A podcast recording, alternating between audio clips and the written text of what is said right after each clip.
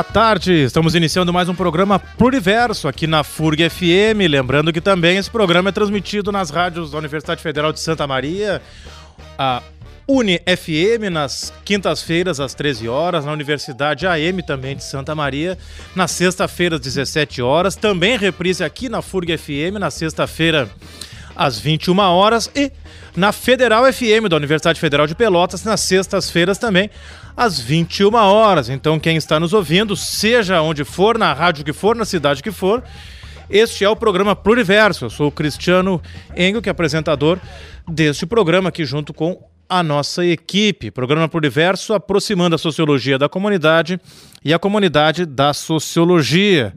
Se você tem curiosidade, quer ouvir os outros programas, ou então quer ouvir com mais calma em outro momento este programa, ouça também no formato podcast. Disponível aí o programa que vai ao ar ao vivo na segunda, depois das reprises, no domingo. Ele está disponível no Spotify. Então fique à vontade aí para ouvir quando e onde você quiser e puder o programa Pluriverso. Então, sendo repetitivo, como sempre aqui, mais um tema importante, de grande relevância no pluriverso de hoje. Mas antes de apresentar o tema e os nossos convidados, dou meu, meu boa tarde, bom dia ou boa noite a, aos convidados e convidadas e a nossa mesa aqui, Newton Sainz, Bruno Almeida e, como eu sempre digo, a pessoa sem a qual este programa não existe, o nosso operador Paulo Melbrat, responsável por colocar este programa no ar.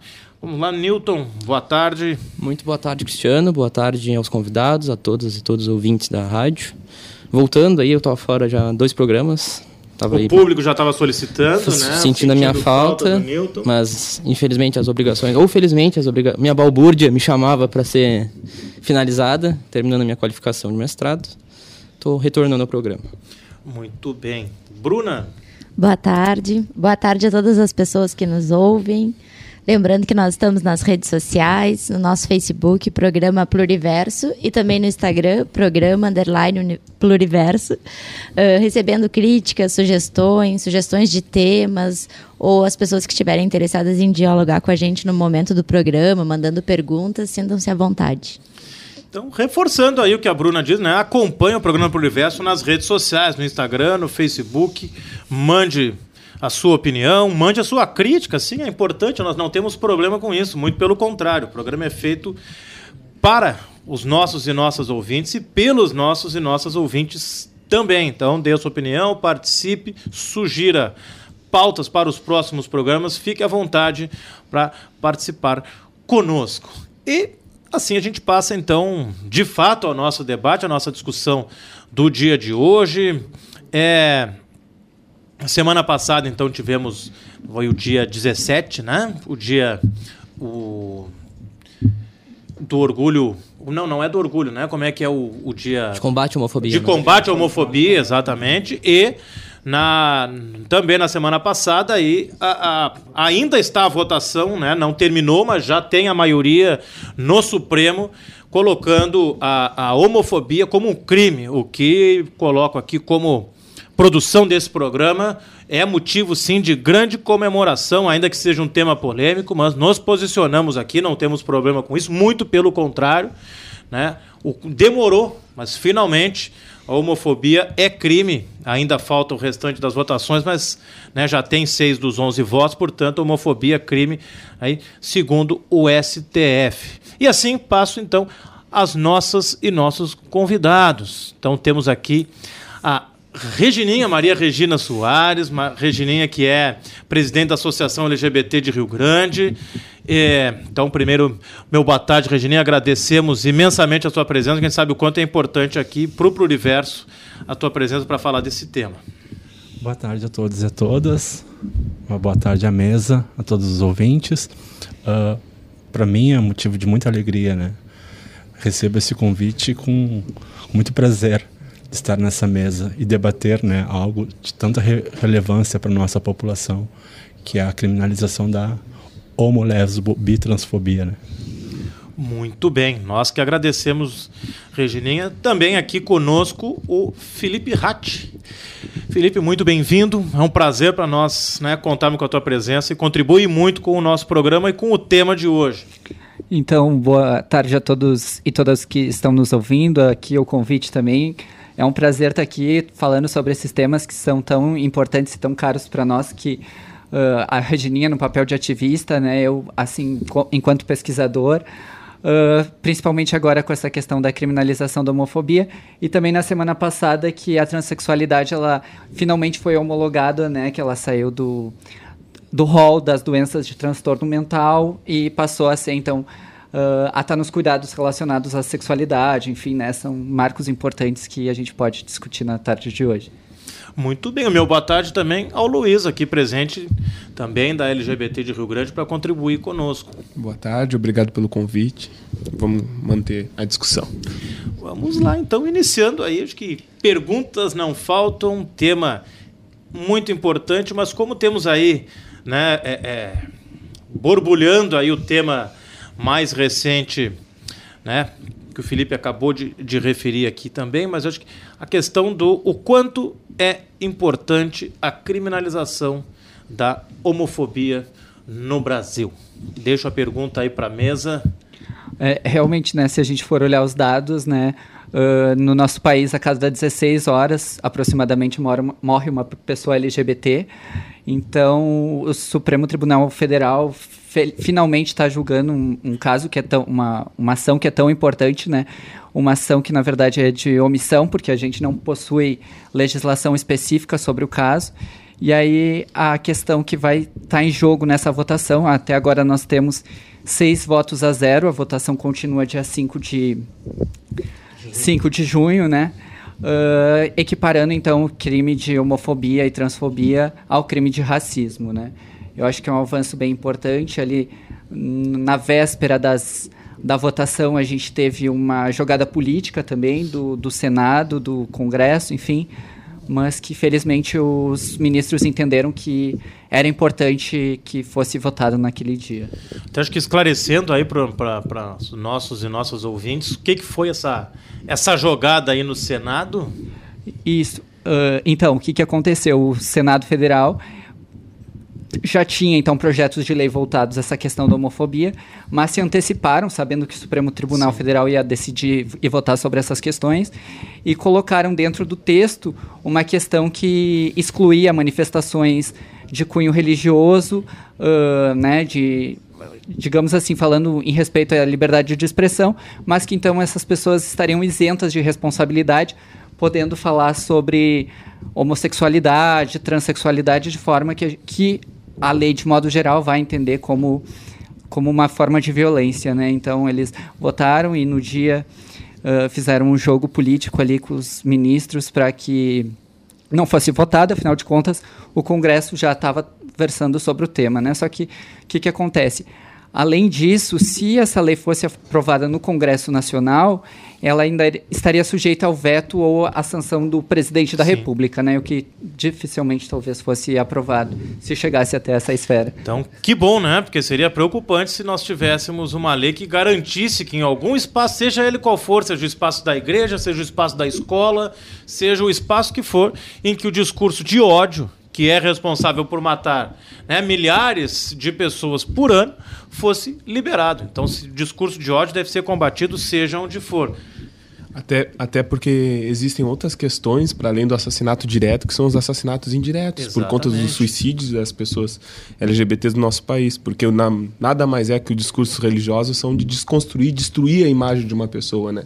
É isso que se prega, isso que se constitui muito dentro de algumas vertentes religiosas e que muitas vezes acabam por levar algum sujeito, alguma sujeita ao suicídio por não se reconhecer, né? Por não se, se ver, né? E a gente trata o suicídio e a morte de, de, da população LGBT que, que, são as questões extremas, fora o sofrimento diário de cada um, de cada uma no seu dia a dia, né? Que eu imagino que seja algo extremamente, enfim, ruim, que gera realmente um sofrimento muito grande. É isso, Regininha.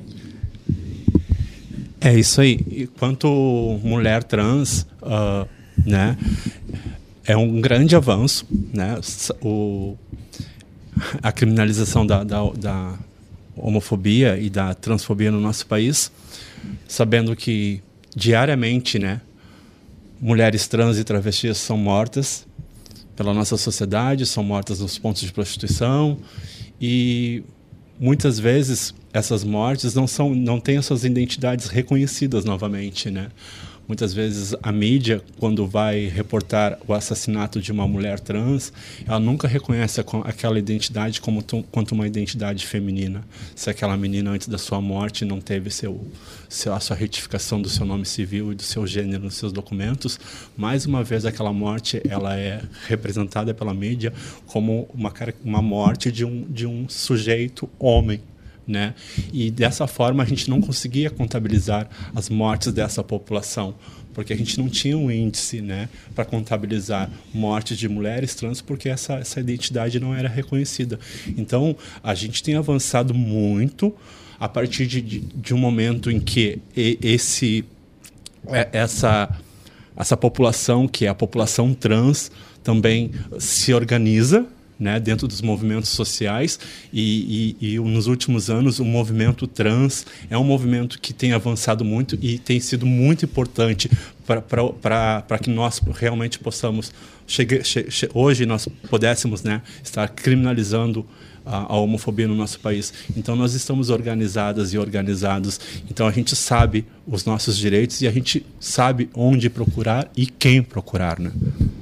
Eu acho que, né, Regina, coloca uma coisa muito importante, né? A gente sempre ter essa compreensão de que seja a votação no Supremo, seja no Congresso, seja onde for, não se dá por mero, fa mero favor de governo Exatamente. ou mero favor do judiciário, mero favor de políticos, sejam quem for. É resultado de muita luta de movimentos sociais que há muito tempo vem lutando pelos seus direitos. Ainda a gente sabe que tem muito a lutar ainda pela frente, mas não fosse a organização dos movimentos, provavelmente nós não teríamos aí esse importante avanço que temos agora. Uh, lembrando também de outra conquista que foi bastante importante para a população trans, uh, conquistada né, a partir de muita luta da, da população, de ativistas, enfim, foi no ano passado, em março de 2018, quando o Supremo Tribunal Federal entendeu que as pessoas trans pudessem então retificar seus documentos sem a necessidade de ingressar no judiciário, né? Porque até então essas pessoas, a população trans, precisava ficar à mercê do entendimento dos juízes, né? E aí nós tínhamos entendimentos diversos com relação a isso. Alguns juízes entendiam, por exemplo, que as pessoas trans deveriam fazer cirurgias de transgenitalização, né, de redesignação sexual, como queira chamar, ou então laudos psicológicos, psiquiátricos, enfim, né? fazer hormonização, passar. E aí nós tínhamos, passar, como eu falei, uh, essas decisões ficavam à mercê do entendimento dos juízes. E felizmente, então, a partir de março de 2018, a, a, o entendimento do Supremo Tribunal Federal é de que a população trans pode se direcionar aos cartórios de registro de pessoas naturais, levar alguns documentos, né? E solicitar a mudança. E não, não ser, sendo mais necessário qualquer tipo de laudo psicológico, psiquiátrico ou mesmo cirurgia, bastando a autodeclaração e identificação. Eu acho que esse é um grande avanço que também foi reconhecido, né? Com certeza, Felipe. Até porque eh, quando se pensava no nosso país, né, sobre políticas públicas para essa população, essas políticas elas vinham em forma de de gambiarra, né? Elas vinham como se fosse um, um pão fatiado, né? É, esse, é isso que eu uso, porque assim, ó, a gente teve o, o decreto do nome social, né? Desde 2011 no Rio Grande do Sul. Então, esse nome social é que nós podíamos vincular ao nome civil, né? O antigo nome civil, antes da retificação, ele causou muito problema para essa população, porque automaticamente quando nós chegávamos aos, aos espaços públicos, que era pensado para, para espaços públicos, né? A gente tinha que apresentar o outro documento e isso causava um constrangimento enorme, porque na maioria das vezes o, a carteira do nome social para nossa população parecia que, que era algo pensado por nós mesmas que é algo que eu inventei e fui lá e fiz. Sim. Né? Então, isso gerava um grande, grande constrangimento, além de uma desconfiança dos órgãos públicos. Né? E também, muitas vezes, nos deparando em, em lugares públicos, uma desconfi não é uma desconfiança. A, a, a menina que apresentava o documento social muitas vezes não era chamada pelo, pelo nome que estava no documento social, ela era chamada pelo nome que estava no documento civil. E isso, no momento que ela era chamada publicamente, ela era praticamente colocada em evidência o seu nome, a sua identidade e coisa que nós buscamos durante muito tempo para que, que se reconhecesse. Então essa, isso era, era uma forma de gambiarra, né? Então avançar dessa forma que nós temos avançado, chegar num, em um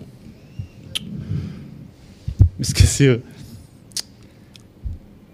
cartório com os meus documentos e eu automaticamente poder me reconhecer, isso é um passo, um grande avanço, né? E não falar mais em transexualismo, né? Exato. E passar a falar em transexualidade, isso é muito bom. Sim, e a luta não termina aí, né? Porque o que, que acontece? A partir dessa decisão do STF, outras demandas vão surgindo, inclusive determinados cartórios, uh, por desconhecimento ou por, sei lá, por inúmeras razões, cria obstáculos para a população trans fazer essa retificação com facilidade, né? Então a luta não para, uh, continua esse processo de esclarecimento da população, junto, inclusive ao, aos cartórios, né? Para que eles saibam que é um direito garantido da população trans e que elas não precisam estar tá lá expondo suas vidas ou, enfim, qualquer coisa do gênero, mas que simplesmente o seu auto-reconhecimento já é o suficiente para que elas tenham esse direito ao nome garantido, né? E, e, isso é tão evidente, sim, até aqui no programa onde que a gente vai discutir né, os campos da sociologia, nos, no, no clima atual que a gente está de discutir corrupção, né, de não legalidade, o quão não legais as pessoas são, uma vez que existem legislações que protegem até a gente discute aqui sobre as gambiarras né, de 2011 para cá, mas desde 2006 o, o, Ministério da Saúde reconhece que as pessoas trans têm direito de se reconhecer a partir da sua identidade de autodeclaração. E isso não era reconhecido, isso não era legitimado para essas pessoas. Então, sim, eram profissionais corruptos, eram profissionais que não seguiam a legislação do seu modo, né? Então, quando a gente vai discutir corrupção, a gente também tem que discutir esses processos corruptivos que as pessoas né, assumem perante determinadas propostas, como agora me preocupa muito ainda o processo da, da criminalização da LGBTfobia ou a equiparação com o racismo, quando nós vemos os dados e reconhecemos que o processo de criminalização do racismo, embora seja legal, quantidade de pessoas que foram uh, condenadas a partir daí, né? E sendo N pesquisas nós podemos ver na nossa balbúrdia, vamos dizer assim, uh, que o país é um país racista na sua gênese, no seu reconhecimento, né? Por que, que não existem condenações? Por que, que não existe um processo, né? a partir daí. E será que esse mesmo caminho se dará à LGBTfobia, né? Quando uma pessoa cometer o crime, como é que vai se dar o processo? Ainda estaremos dependentes das, dos reconhecimentos dos juízes, das juízas e etc. Né? São coisas que, que me levam assim a questionar. E a, e a assim, só uh, quando chegar até o presídio uma vez condenado, quem que será condenado? Quem que será condenado? Né? Serão as mesmas pessoas pretas, pobres, periféricas, sempre aquele, aquela exclusão, aquele processo de exclusão social, chegando a um presídio sempre essas categorias, tá? Não, ótimo, fica à vontade. Uh, tocando nessa questão do presídio, né? Nosso pesquisador aqui da mesa hoje, Luiz, além de ter uma pesquisa sobre essa questão do nome que a gente estava comentando, né? E todos esses percalços, essa gambiarra, como a Regininha bem disse.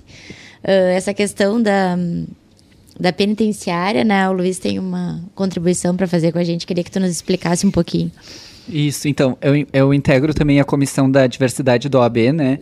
E aqui, então, recentemente chegou a demanda uh, das assistentes sociais e psicólogas da penitenciária, né, relatando que existiam casos de pessoas trans que algumas vezes não tinham sua identidade de gênero respeitada e ficavam alocadas em espaços em que não eram necessariamente destinados para que elas cumprissem pena. Então, a OAB entrou em contato com, a, com o administrador prisional, que foi bastante receptivo nesse sentido, né? Ele já, já tinha uh, trabalhado em outras penitenciárias do estado em que existiam alas ou celas LGBT. E aí, em, em, conversa, ele concordou então em criar uma cela destinada à população trans, LGBT de modo em geral, na penitenciária estadual do Rio Grande, né? Então a gente realizou junto com advogados, enfim, uma campanha junto com alguns estabelecimentos, levantando alguns materiais fizemos essa doação até a PERG e a PERG, nesse momento, ela já está construindo uma cela destinada à população trans. Foi uma grande preocupação nossa também conversar com essas pessoas apenadas trans, né? Porque, bom, afinal de contas, muitas das vezes as políticas públicas elas acontecem de cima para baixo, né? Eh, de forma impositiva, sem conversar com, essas, com esses sujeitos.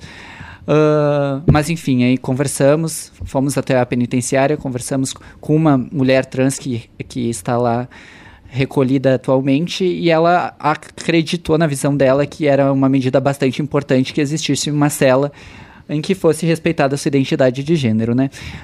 Ah, a questão, assim, quando existe uma pessoa presa aqui no nosso município, né, o que é levado em consideração é o sexo biológico, né? Então, embora se reconheça enquanto mulher, se possuía o, o, órgão, né, uh, masculino, essa pessoa ficava recolhida junto aos homens. Num primeiro momento, essas pessoas eram recolhidas num espaço que se chama seguro, que é um espaço em que ficam outros presos uh, com bastante considerados perigosos, assim, porque a guarda consegue transitar facilmente e ter um cuidado maior. Mas certamente né, a guarda não consegue ter controle durante todo o tempo e eventualmente essas pessoas, como pessoas cis, também podem ser vítimas de qualquer violência. Uh, e aí eram duas pessoas trans que estavam lá, uma pessoa trans então foi transferida porque acabou sendo uh, enfim, diante de algumas situações constrangedoras, acabou se excedendo também, né? Uh, porque, enfim, era constantemente assediada e foi transferida para outra penitenciária, mas essa que está lá agora, ela de certa forma ganhou a, a, o respeito do, do, da administração, respeito não, né, mas ganhou uma certa proximidade com a administração prisional e aí foi uh, alocada em outra, outra cela com os presos trabalhadores, mas ainda assim com homens, né. Uh, as assistentes sociais e psicólogas fizeram um movimento para ver se essa pessoa poderia ficar recolhida junto com as mulheres. Afinal de contas, ela se reconhece como, enquanto mulher. E desde 2011 existe uma resolução do CNJ que diz que, a, que deve ser respeitada a identidade de gênero das, da população trans, né? Mas assim, o que, que acontece? Muitas das mulheres presas aqui no município, elas são casadas com homens presos, porque nós temos aqui uma penitenciária mista, né? Então, de, muitas mulheres cis, inclusive, são abandonadas e acabam se envolvendo afetivamente casando com homens. E aí o grande receio dos homens, eh, esposos dessas, maridos dessas mulheres, era de que, bom, é uma mulher trans, essa mulher possivelmente tem pênis, e aí o que, que pode acontecer, né? Então, Claro, e aí é falta de esclarecimento da população também nesse sentido. Mas enfim, conversamos com ela e agora vai ser inaugurada em breve uma cela para a população trans, sendo respeitado o, a identificação e a vontade dessa pessoa, né? Ou seja, o mesmo estigma, estigma que a mulher trans e liberdade carrega sobre si, a mulher trans sobre privada de liberdade. Tudo, né? Exatamente. Né? Né? Exatamente. Então é uma questão importante que nem sempre as pessoas, né, que aí nos ouvem nesse momento, percebem né, as questões, os, os preconceitos, os problemas que existem, digamos, na rua, se transferem né, para dentro da situação prisional. E que bom que temos aí esse avanço em, em vista aí no caso da, da, do presídio aqui no município de Rio Grande. A gente já está se aproximando aqui perto do fim do primeiro bloco, mas eu gostaria de deixar uma pergunta, pelo menos uma reflexão, a gente iniciar o nosso, o nosso segundo bloco, antes de chamar aqui a música com o Newton, que é, né, é muito importante realmente a, a, essa, essa vitória, essa conquista da, da, da criminalização da homofobia. Mas, por outro lado, o quanto, e um pouco aqui eu acho que vai no sentido da fala do Luiz, o quanto também preocupa, como ele pergunta, né? Quem vai ser, quem vai ser punido, né? Porque aí a gente cai no outro lado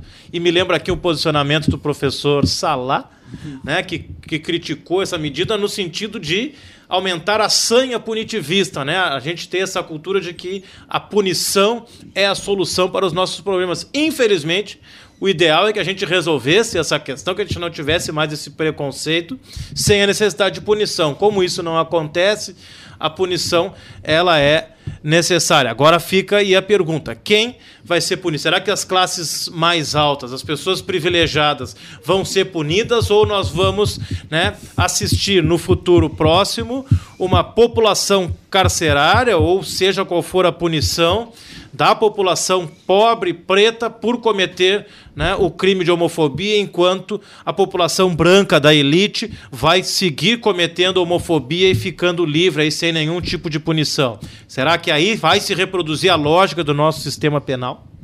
Acho que fica aí para gente, a gente discutir, quem sabe retomar o segundo bloco a partir daí. Pode ser? Newton, o Newton é nosso cara da música. Newton, qual é a música do primeiro bloco? Então vamos começar com uma música Quebrada Queer, de um grupo de rap formado por Guigo, Murilo, Lucas e Cello. Muito bem.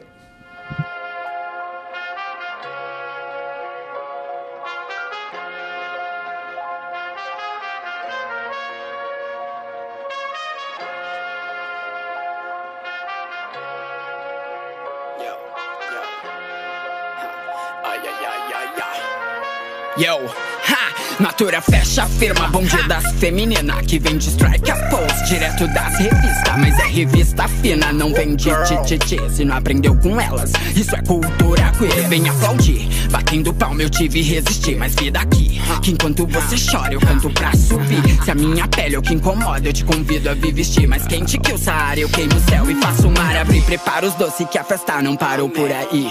Alice Guel, Rito mandando um deus é travesti. Segura o queixo que esse trecho é feito pra engolir. Mas se o efeito causou medo, é hora de fugir. Só mais um trago desse amargo que eu vivi. Contando as notas, chora que hoje eu vou sorrir. De batom preto pro velório ou enterro. Vê nas manchetes, pede pra eu não ter que repetir.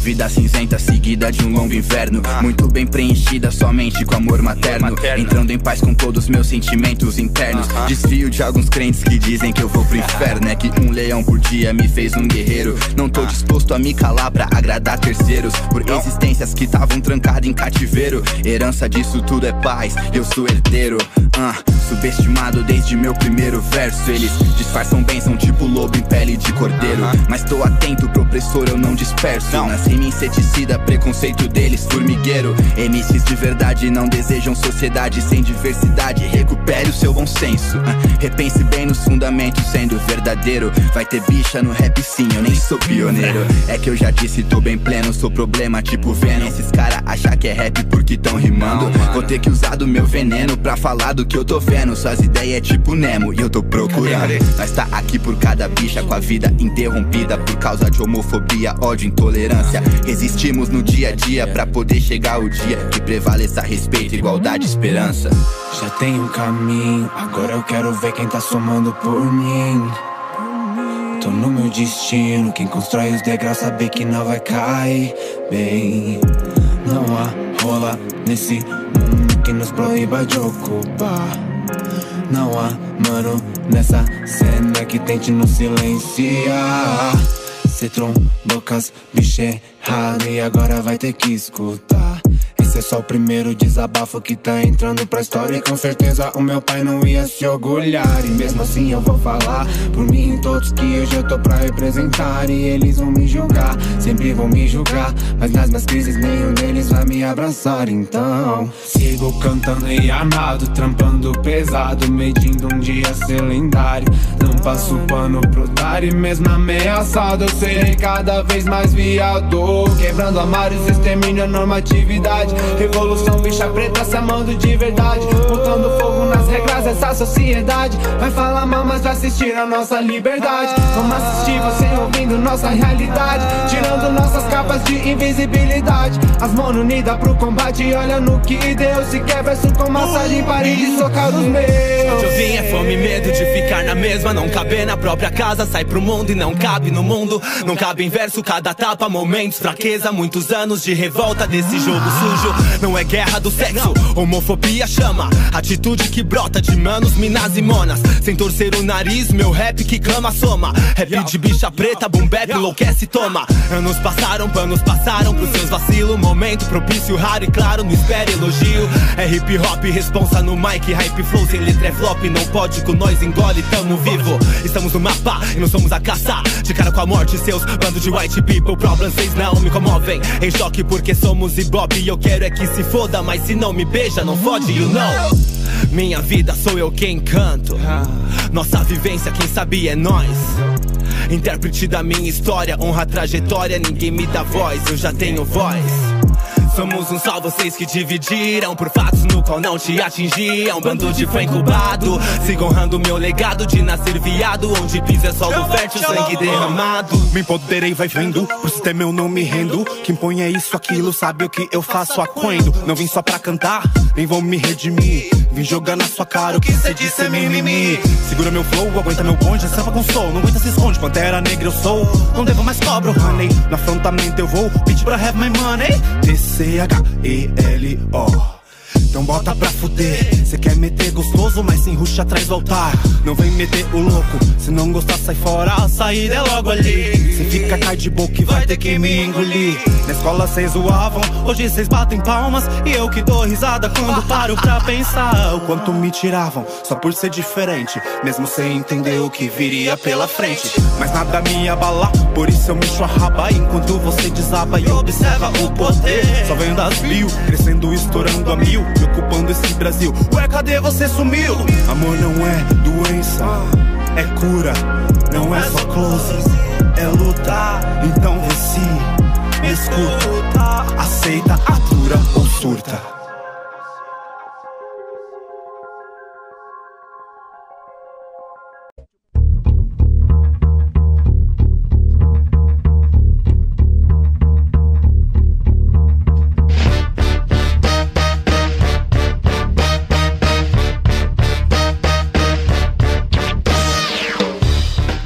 Muito bem, estamos voltando aqui com o programa Pluriverso. Quem nos ouve aqui, seja na FURG FM, na Uni FM, na Universidade AM, na Federal FM, ou no Spotify, Apple Podcasts, Google Podcasts, ou seja, onde for que você estiver nos ouvindo.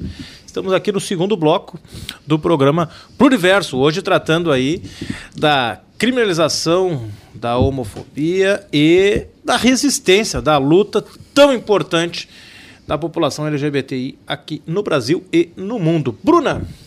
Os nossos convidados têm um convite a fazer para quem nos ouve. Isso, Ei, então. Felipe. Então, uh, em menção a tudo que a gente tem falado, né, convidar os, os nossos ouvintes para participarem do primeiro simpósio de saúde, educação e direitos humanos, desafios do processo transexualizador, que vai ser realizado então no, na área acadêmica do Hospital Universitário nos dias 6 a 8 de junho de 2019, as inscrições podem ser realizadas pelo SINSC da FURG. E também é possível que as pessoas se submetam trabalhos relacionados a temas relacionados a gênero e sexualidade, né? Esse evento é uma promoção da FURG, da, do Hospital Universitário, EPSER, do Programa de Pós-Graduação Educação e Ciências, do Grupo de Pesquisa Sexualidade Escola. E te, conta com a parceria de outros, outras entidades também. Uh, a proposta é trabalhar todos os desafios do processo transexualizador, né, a questão das cirurgias, hormonização, uh, mas também envolvendo questões relacionadas à saúde e a direitos. Né, vem, uh, os palestrantes né, que vão compor as mesas são trabalham nos, em hospitais, que já são referências no nosso país, e fica o convite, eu acho que o evento vai ser bem interessante. Muito bem, parabéns à organização do evento, lembrando que até o dia 2 de junho, né, para enviar envio de trabalhos, né, e o evento vai ocorrer então de 6 a 8 de junho, ali na área acadêmica do Hospital Universitário. Eu tinha deixado uma questão no ar aí da questão do punitivismo né, ligado aí à criminalização da homofobia. E aí fica aí para a mesa. É, realmente, né, essa questão envolve aquela ideia dos, da seletividade penal, né, que quais são as pessoas que são encarceradas no nosso país, né, existe um extrato social que é mais uh, desejado nessa sanha punitivista, digamos assim, né, população uh, sem poder aquisitivo, né? Essa questão racial também é marcadamente uma questão que vem influenciando, né? A gente já vinha falando, muitas vezes fica à mercê do entendimento dos juízes, né? E os juízes normalmente vêm de um, de um extrato social mais elevado, digamos assim, e, e as, essas discussões dificilmente fazem parte da sua formação, enfim, né? Felizmente no país nós temos alguns magistrados, né? E aí faço referência à desembargadora Maria Berenice Dias, que foi é, importante na luta da população LGBT de modo geral, né? Mas são raros os juízes, né? Também no nosso país tem o juiz federal Roger Halpe Rios, que já esteve aqui na FURG algumas vezes, que discutem essa questão. Mas, enfim, na formação dos juízes, na formação dos agentes de justiça, né, policiais, enfim, toda a estrutura tem essa concepção punitivista e escolhe quem vai prender e aí, né? Luiz pode colaborar também. Não, é nessa nessa discussão acabo me lembrando de outro dia que nós conversávamos conversávamos com jovens assim e eu e eu discutia sobre o processo de educação em si, né? Sendo da minha área, sou da pedagogia. E quão é difícil compreender que um processo educativo valida muito mais um, um, a identidade e a questão social como um todo do que um processo punitivo, né? E eu dizia assim, o medo maior é que nós aqui nesse momento, lá naquela palestra, uh, vamos influenciar vocês a serem gays, lésbicas, transexuais, bissexuais e etc. Mas isso é uma ofensa à inteligência humana, uma vez que nós vemos que nós nascemos de famílias héteros, nós somos uma sociedade constituída por uma maioria hétero, e por que, que nós somos LGBTs então?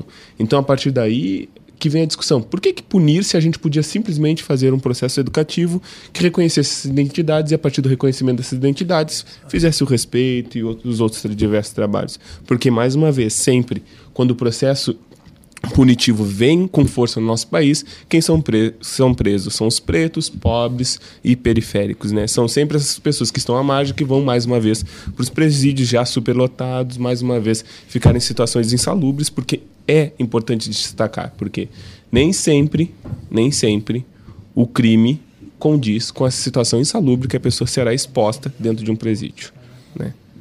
Exatamente, acho que é importante, né, a questão Lembro aqui dos meus tempos de dar aula de sociologia para o direito.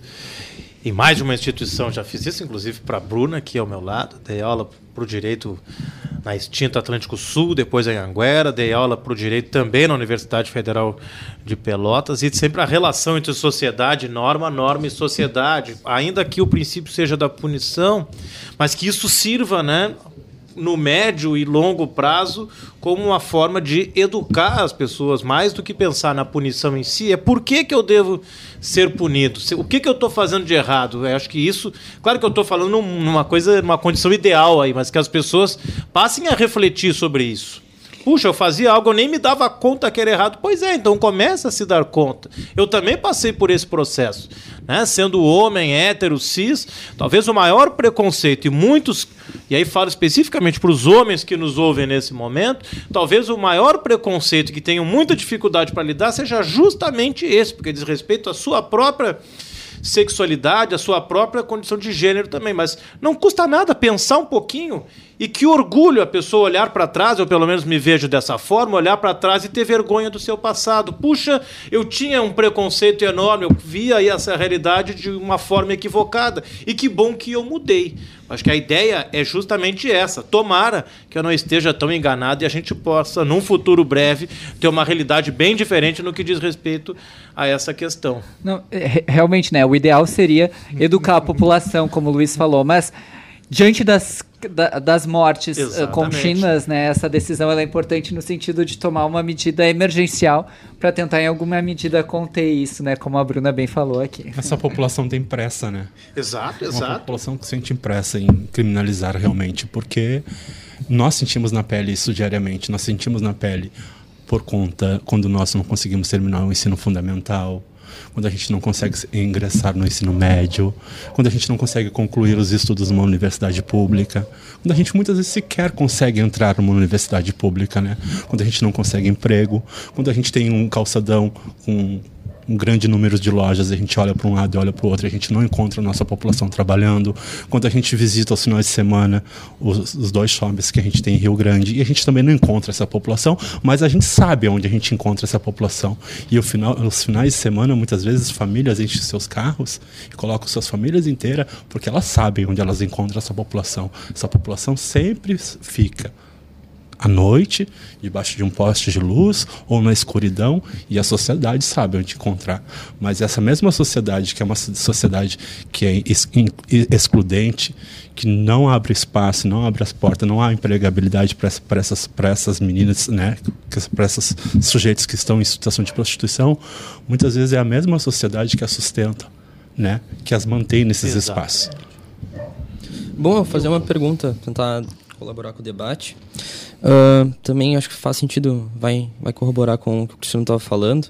é em relação a como é que vocês estão enxergam, né? O atual momento, vendo, a gente está num governo que criminaliza muito o debate em relação a gênero, e também dados, acho que divulgados pela Folha, apontam um crescimento na violência uh, da população LGBT nos últimos meses. Tá? Já reflexo, talvez, do momento eleitoral, do momento do discurso de ódio que, a gente, que existe no país. Quero saber como é que vocês estão estão enxergando, analisam esse atual momento. Se isso realmente reflete para vocês aqui em Rio Grande, como é que vocês enxergam tudo isso que está acontecendo? Embora haja ainda uma grande aversão ao Paulo Freire, ele vai dizer que essa teoria né, que nós vivemos hoje, essa pedagogia do medo, essa educação para o medo, nos torna seres mais assustados e a partir do nosso próprio medo nos tornamos mais agressivos. Né? E isso é muito categorizado pelo discurso que elegeu o tal presidente hoje. Né? Uh, essa série de mortes, essa série de violências, esse afastamento da população LGBT, né, Regina, como um todo, dos meios sociais, porque existe um afastamento que não é pesquisado, mas existe um afastamento, nós podemos perceber aqui pelo nosso município, né, dessas pessoas dos meios sociais. Isso é causado por essa teoria do medo. E aí quando a gente discute mais uma vez sobre a criminalização, o quão o quão importante é esse processo, mas o quão perigoso também é esse processo, né? Quando nós caímos nessa teoria que e até me abre uma, uma, uma dúvida aqui pro pessoal do direito, né? No caso. Uh, quando a gente cai nessa teoria de dizer que punir é muito mais importante. Mas por que, que o STF, então, em, sua instância majoritária ali, né? Enquanto uh, local de controle do Estado não reconhece, então, na educação, um processo de formação dos indivíduos e, a partir desse, desse processo de formação, reconhece o lugar de discussão de gênero e sexualidade na escola, dando, então, esse poder para os deputados e senadores não reconhecerem esse processo, sendo um, um ato constituído do Estado brasileiro. E aí fica uma dúvida para mim, né? Se nós estamos hoje passando por tudo isso, é porque nós não quisemos, não que não queríamos, né, vamos dizer assim, discutir isso. E por que não queríamos? Né, por, uma, por um discurso ideológico, de afastamento, do próprio medo de dizer, ah, porque se a gente discutir isso, tu vai virar viado, desculpa o termo, Não, né, mas... É verdade, é isso, vai é virar sapatão, é, é travesti, falam, etc, é. né? Isso é, é uma impregnação do medo sobre a sociedade, porque muitas vezes quando a gente vai lá e discute, ah, porque fulano, ciclano não entende. Claro, não entende, porque não foi passado isso, a gente não discute, a gente não debate isso. Então, quando a gente vai lá e criminaliza, a gente cria um espaço de segurança. Estigmatiza é, mais. É, mas cria um estigma muito forte sobre essa população. Quando a gente vai lá e equipara com racismo, a gente também deveria equiparar com a legislação que dá a legalidade de discutir assuntos hum, afro-brasileiros dentro dos espaços educativos, desde a educação infantil até o ensino superior. Por que, que isso não se garante a partir dessa legislação? Né? Por que, que isso não se atravessa? Eu acho que seria um ponto importante também. E, mais, e só destacando, e eu falo para Regina, a história LGBT não é igual, mas se assemelha muito à história da população negra. Quando a gente vai lá e discute, ah, não, tá, agora LGBTfobia é crime, né? Agora racismo é crime. Mas a igreja é autônoma. Sempre cai nesse ponto, né? Sempre cai. Então, é importante o processo educativo. É que eu, eu sou advogada, então o Rádio já, já me cutucou aqui sobre essa discussão. Uh, eu entendo que, assim, uh, a questão dos negros, assim como a questão do LGBT e a questão das mulheres, né, o que me cabe, né, porque eu acho que eu também tenho que entender o meu lugar de fala, uh, são questões de minorias políticas no Brasil. Infelizmente, elas não estão de acordo com a nossa legislação, né? Justamente por nós sermos as minorias políticas, ou seja, nós somos a maioria da população, os negros, as mulheres, os LGBTs, e nós não somos o centro, como o Cris já tinha falado anteriormente, né? O homem branco, hétero, cis, cis hétero, né? E nós não chegamos a, a essas esferas, a gente não tem representação política suficiente que nos represente, né? A gente não consegue, infelizmente, ainda alcançar esses lugares, tanto esses lugares de fala quanto esses lugares de para legislar, para fiscalizar e para que as coisas aconteçam. Então, os interesses deles, infelizmente, são sempre dessa pequena população.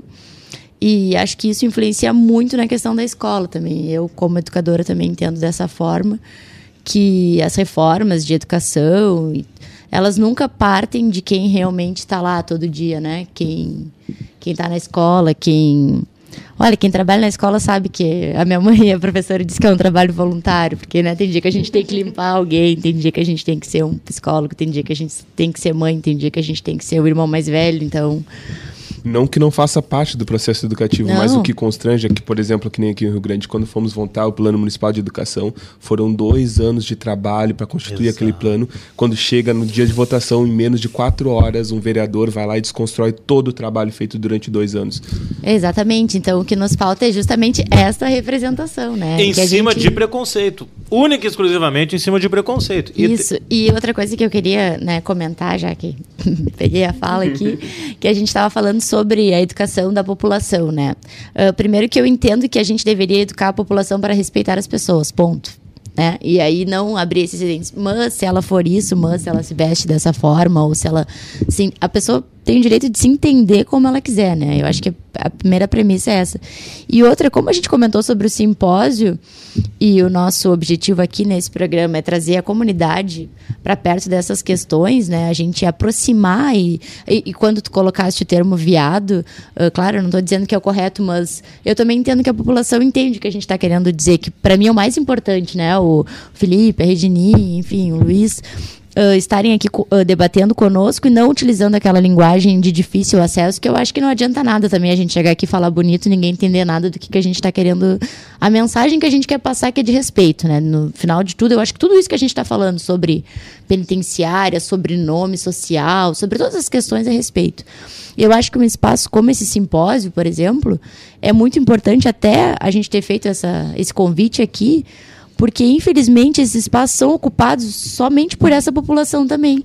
E eu acho que a população, por exemplo, Rio Grandina, uh, poderia entender que nós nos inscrevermos como ouvinte num evento desse faz com que a gente saia da zona da ignorância, né? Porque o maior problema é isso, as pessoas não têm conhecimento, elas não querem entender, elas não querem conhecer, e por muitas vezes elas não têm, elas não são acolhedoras elas não são acolhedoras como uma mulher trans que está na universidade, por exemplo, aqui na FURG, do nosso lado, todo dia sentada do meu lado no CC, e eu não sou acolhedora com ela. Eu não sou acolhedora no banheiro feminino. Eu não sou acolhedora no Xerox. Então eu acho que isso é muito importante. As isso pessoas... quando não faz piadinha, faz Exatamente. alguma brincadeira de mau gosto ainda por acho cima. Acho que né? tudo isso reflete, sabe? A gente também uh, se permitir entender justamente para acolher essas pessoas e para fortalecer a luta delas, né? Exatamente, acho que pegando aqui um gancho na fala da Bruna, é, e aí eu me remeto à Regininha, ela falou em duas coisas aqui que eu acho importantes. Primeiro, estudante da universidade, e aí a Regininha enquanto mulher trans estudante de pedagogia, o que eu imagino que tem aí também os seus, os seus desafios, as suas dificuldades e a sua grande conquista. E eu me lembro e faço questão de falar aqui da fala da Regininha lá no Fórum de Leituras Paulo Freire 2017, ali no SIDEC, um evento grande, o SIDEC cheio, e a fala muito importante em que ela dizia ali que ela vai ser professora. No ano seguinte, ela ingressou para o curso de pedagogia. E outra coisa que a Bruna falou aqui, a importância da representatividade, né, os espaços de representação. Regininha, vereadora suplente também, teve experiência aí já de atuar como vereadora também, o que eu imagino que é uma conquista importante, mas também deva ter as suas formas de, de preconceito também. Imagino que deva ter tido algum problema nesse sentido. Regininha. Eu quero só complementar a questão, porque eu também ia fazer a pergunta em relação à, à questão de espaço, no espaço de poder, né, nas instituições, para aproveitar como gente da ciência política acaba querendo entrar nesses assuntos. É, também saber a experiência dela em relação a isso, como foi o processo dela dentro da Câmara, mas também em relação aos partidos. A ciência política tem esse déficit, né, de estudar a questão de representatividade LGBT, também a questão racial. Então, aproveitar para te perguntar também em relação ao partido, em relação às estruturas de poder de uma forma um pouco mais ampla, para além da Câmara, como é que tu te viu, como é que é a tua experiência dentro desse, desse mundo. Bom, vou começar a falar pela minha experiência quanto mulher trans na universidade. Uh, o curso de pedagogia, para mim, foi como se eu estivesse entra entrando em um mato cerrado, fechado, sabe? Com um facão na mão e abrindo caminho. Porque esse é, é, essa, esse é o exercício que eu tenho feito todos os dias. E, e é uma coisa que muitas vezes me. Não gosto muito desse título, sabe? De ser a primeira. Porque eu, é uma responsabilidade muito grande. Muitas vezes eu não, não posso, na maioria das vezes eu não posso me permitir errar. Então eu, eu, eu, me, eu me questiono muito, eu penso muito, porque eu tenho essa responsabilidade e não é mais uma responsabilidade somente com a minha vida, né, com a minha história. Estou ali representando outros sujeitos e outros indivíduos que precisam ser representados e precisam se ver nesses espaços. Para mim, quando eu chego na FURG uh, no ano de 2018, foi reviver muitas dores. Uh, e muitas dores que eu vivenciei no ensino fundamental e no, no ensino médio. E quando eu me deparo com aqueles corredores uh, fechados, com a sala de aula, e, e olho para um lado e olho para o outro, e não tenho essa representatividade dentro da universidade, isso é o que tem me dado força para que eu realmente continue, avance e venha me formar nesse curso de pedagogia, que para mim é muito importante. Depois daquele simpósio do Paulo Freire, para mim foi muito espiritual aquilo que eu vivenciei dentro da universidade. E, e a universidade sempre foi algo que eu cogitei para minha vida, desde a minha infância. Eu sempre desejei me tornar uma universitária. Sempre pensei em me, me, me, formar quanto professora na época da minha, da minha adolescência e pensava em me tornar uma professora de biologia. Hoje eu entrei para pedagogia, mas eu sempre quis isso. Mas por conta de tudo que a gente que nós estamos debatendo hoje, por conta da essa educação que não é uma educação pensada para a população LGBT, a, a, a, epistemologia da educação ela ainda é violenta para a minha população, ela ainda é excludente para essa população. É, a educação ela nunca foi pensada para essa população, assim como ela não foi pensada para negros e para pobres e muitas vezes para as mulheres. As mulheres foram avançando, foram rompendo né, uh, essas barreiras, assim como a população negra, e agora a população de travestis e transexuais começa a ser vista dentro desses espaços. Então, eh, essas políticas que a gente tem avançando é, são políticas que nos fazem permanecer dentro desses espaços, mas é muito complicado ser a primeira mulher trans na universidade, é muito complicado ser a primeira mulher trans uh, suplente de vereadora no município de Rio Grande, porque quando a gente fala na primeira mulher trans né, uh, suplente de vereadora, é, é, é uma representatividade que é para além do município. É uma representatividade que ela, que ela rompe né, as barreiras do nosso município e vai para além. Isto abaixa a representatividade que tem em todos os municípios, na Câmara, no Congresso. Exatamente, que, que são pouquíssimas. Né? Quando a gente fala da população trans, e, e além de quando eu participei da, da, da, minha campanha política, eu percebi uh, o quanto a nossa sociedade, o meio em que nós vivemos, né, onde estamos inseridos, também já se corrompeu. Porque quando eu chegava para fazer a minha campanha, as pessoas me perguntavam: eu posso até votar em ti, mas o que, que tu vai me dar em troca? Então, não, não participar desse processo, ir além, romper isso. Eu fiz, fui uma candidata que fez 480 e oito votos com uma campanha que eu tinha mil reais para trabalhar, 700 reais para trabalhar.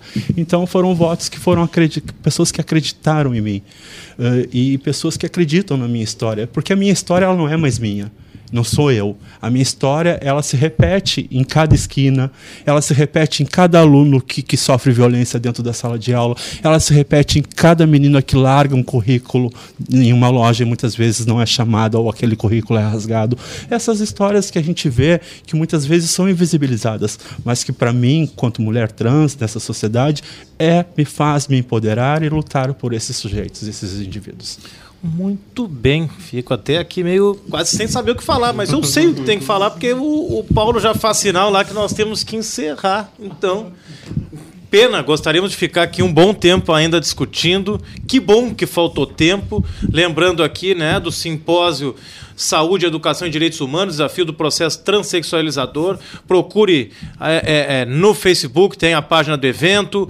O SINSC, que é o, o, o sistema de inscrições da FURG, até o dia 2 para enviar trabalhos ou né, para se inscrever também como ouvinte, participe. Agradeço imensamente a Regininha, ao Luiz, ao Felipe, ao Paulo, ao Newton, a Bruna. Estamos encerrando mais um programa por Universo, que hoje sem a música. É isso, Paulo. Não tivemos tempo para entrar segunda música. Não tem problema. Quando os convidados e convidadas são boas, não precisa de música. Agradecemos aí.